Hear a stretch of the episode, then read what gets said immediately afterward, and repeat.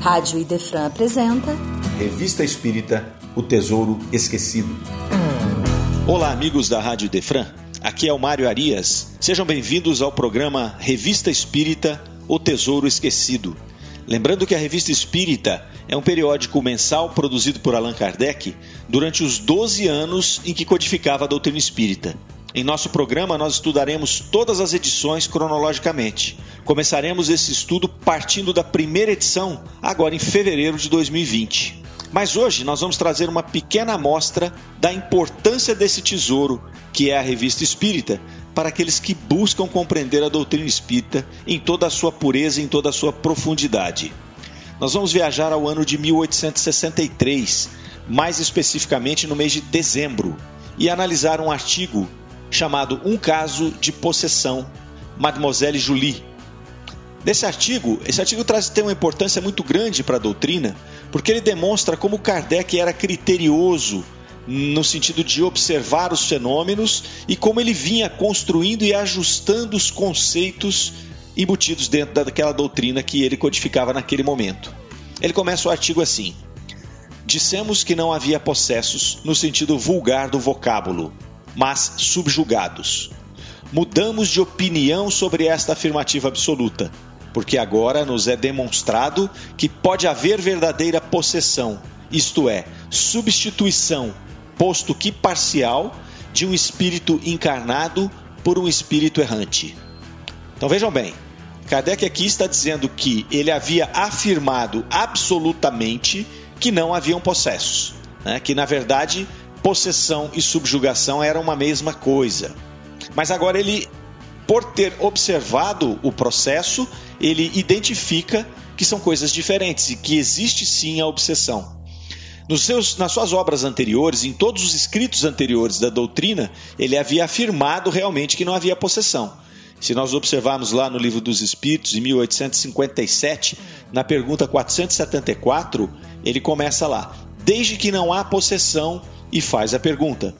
Lá no livro dos médiuns, que foi escrito em 1861, no capítulo 23, ele vai falar: a possessão seria para nós sinônimo da subjugação. E o que é subjugação? Nesse mesmo capítulo 23, ele explica para nós: subjugação é uma constrição que paralisa a vontade daquele que a sofre, ou seja, ele fica sob um verdadeiro jugo. Então, até então, até 1863, Kardec imaginava e colocava no corpo da doutrina de que subjugação e possessão eram uma coisa só e que, portanto, não havia possessão. Como é que ele chegou à conclusão, então, de que existia o processo de possessão? Através da observação. A doutrina espírita é uma ciência de observação. Então ele observa os fatos, ele começa a analisar esses fatos e aí ele se depara com este processo. E o mais importante disso tudo é que ele faz a correção dentro do corpo doutrinário. Né? Kardec não tinha compromisso com as suas afirmações, ele tinha compromisso com a verdade. Se a verdade que lhe fora mostrada através das observações fosse ou se mostrasse em algum momento diferente daquilo que ele havia pensado, compilado e escrito anteriormente, ele não hesitava em mudar, em alterar, em corrigir os seus apontamentos. E ele deixou, é importante ressaltar isso, a doutrina espírita com esse mesmo espírito evolucionista, vamos dizer assim. Né? Ou seja, se a ciência mostrar alguma coisa diferente daquilo que está na codificação, ou se os experimentos mostrarem algo diferente, que seja corrigida a doutrina espírita, sem problema nenhum. Ela é uma doutrina que ela pode ser adaptada aos novos tempos, aos desenvolvimentos da ciência. É, vamos avaliar um pouquinho quais foram os casos que levaram Kardec a identificar esse processo de possessão. Ele começa aqui mostrando para nós que é, várias pessoas se achavam um dia na casa de uma senhora, que denominou Senhora A, uma médium sonâmbula, e de repente essa médium começa a ter atitudes absolutamente masculinas. É, a voz dela muda e ela começa a se dirigir a alguns assistentes como amigo. Ah, meu amigo, como é que eu estou contente em te ver? E esses, essas pessoas que estavam ali na casa da médium é, não reconheceram o que, que ela estava falando e perguntavam ah, o que significa isso, né? E aí aquele, a, a senhora, a médium, continua: Como, meu caro? Não me reconheces? Ah, é verdade, estou coberto de lama. Sou Charles Z. as pessoas então reconheceram quem é que estava falando.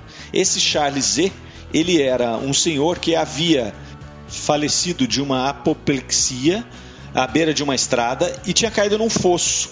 E quando eles retiraram o corpo desse senhor, ele estava coberto de lama. É, então vejam que interessante, né? Isso já demonstra para nós é, que aquele espírito que estava ali se comunicando através daquela médium sonambúlica, ele estava ainda num processo de perturbação né? Porque ele ainda se achava na forma como ele desencarnou ali, coberto de lama. Então ele começa a entabular uma conversa com esses amigos ali, é, e essa conversa Kardec relata que ela foi muito divertida, porque ele era um boêmio, esse senhor, e ele não se preocupa de esconder o seu caráter. Então a conversa flui de maneira muito natural. Como era um espírito ali que não tinha nenhuma má intenção, nem nada, esse processo ocorreu de uma forma muito tranquila. Kardec pontua ali que, como os assistentes, essas pessoas, ninguém pensava nele, isso deu mais autenticidade ao fenômeno em si. Uh, ok. Ele até aponta que em outros casos de espíritos vingativos, de espíritos mais com, com um grau de dificuldade maior com relação até à pessoa, ao obsediado ali, né? É, isso não ocorre dessa forma. E ele dá um outro exemplo, um segundo exemplo, que eles estudaram recentemente é, e de uma forma muito profunda na sociedade de Paris. Então ele fala ali da senhorita Julie, é uma doméstica nascida na cidade de Saboia, ela tinha vinte e poucos anos de idade ali, uma pessoa de caráter suave, sem instrução nenhuma, e que ela era ela passa a ser acometida por um processo de sonambulismo e dentro desse processo ela torna-se presa de crises de um caráter muito estranho né? E que essas crises, dentro desse processo de crise, ela se retorcia, se rolava pelo chão, como se ela se debatesse em luta com alguém alguém que estivesse tentando estrangulá-la. Ela tinha todos os sintomas de estrangulamento. E nesse processo, ela muitas vezes chamava este espírito com o qual ela estava lutando de Fredegunda. E essa Fredegunda foi se descobrir depois, ela tinha sido uma rainha que havia cometido muitos delitos, uma infame regente, como eles a colocam aqui. É, em alguns momentos, era a própria Fredegunda falando.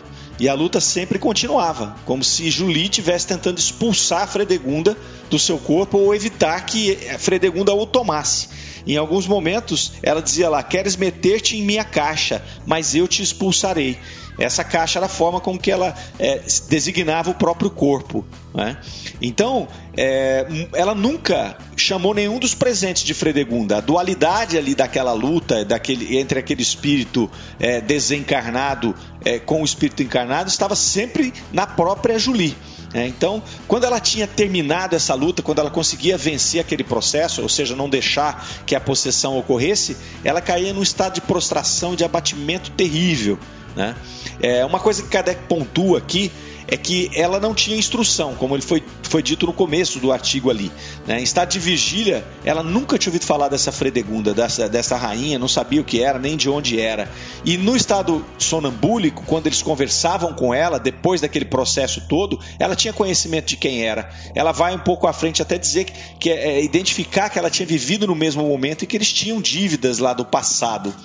Então, é, atribuiu-se isso à loucura, né? Então ela está louca, a senhorita Julie está louca. E aí Kardec pontua aqui um pouco mais à frente, é assim, ó, no estado de vigília, sua conversa é de uma criatura é, compatível com a sua falta de instrução. Sua inteligência é vulgar. Já é coisa completamente outra no estado de sonambulismo. Nos momentos de calma, ela raciocina com muito senso, justeza e profundidade seria singular uma loucura que aumentasse a dose de inteligência e discernimento. Só o Espiritismo pode explicar esta aparente anomalia. Aí, de pouquinho à frente, não vendo senão o efeito e não remontando a causa, eis porque todos os obsedados, subjugados e possessos passam-se por loucos então aqui ele está demonstrando também que é, esses processos de obsessão das diversas formas muitas vezes fazem com que a pessoa realmente seja taxada como louca e depois jogada até em, em sanatórios, em manicômios, em hospitais psiquiátricos. É, ele avança um pouquinho informando que foram feitos vários trabalhos dentro da sociedade espírita em cima deste caso e que houve ali depois uma dupla cura né? porque não só a senhorita Julie se libertou, como também a Fredegunda melhorou seus sentimentos e pôde enxergar as coisas de uma maneira diferente ali. Kardec vai mais à frente relacionar esse fenômeno com outro fenômeno que ele estudou muito nesse ano aqui, principalmente 64, é, que foram os processos de Morzini, que nós vamos ter oportunidade de discutir numa próxima, num próximo estudo. É, mas aí ele finaliza esse artigo desta forma e é um artigo muito interessante que eu resolvi trazer aqui para esse nosso estudo preliminar para demonstrar primeiramente essa capacidade de Kardec de corrigir algum ponto da doutrina em que ele é, encontrava ali alguma afirmação anterior que havia sido mudada, né, e até pela riqueza do caso aqui do estudo desses dois casos. Ok? Nós vamos ficando por aqui. Até a próxima. Muito obrigado pela companhia.